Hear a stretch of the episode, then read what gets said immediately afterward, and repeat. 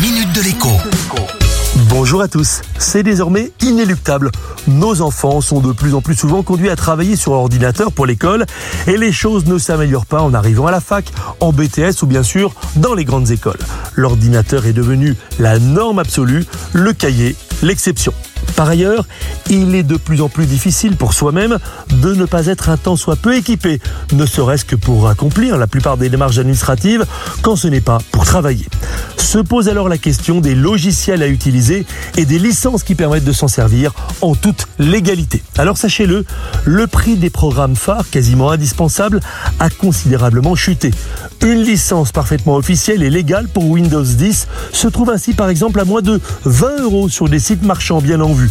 À ce prix-là, il faut télécharger le programme sur une clé USB et un peu bidouiller pour une première installation, mais ça marche et c'est légal. Pour Word, Excel, bref, toute la suite Office, on trouve régulièrement des promotions à moins de 50 euros pour une licence familiale valable un an, et pour 100 euros, eh on trouve des licences à vie, mais monoposte. Maintenant, il est parfaitement possible d'utiliser des suites bureautiques gratuites comme OpenOffice. Simplement, il faut penser à sauvegarder ces documents au format Word ou Excel pour rester compatible avec tout le monde.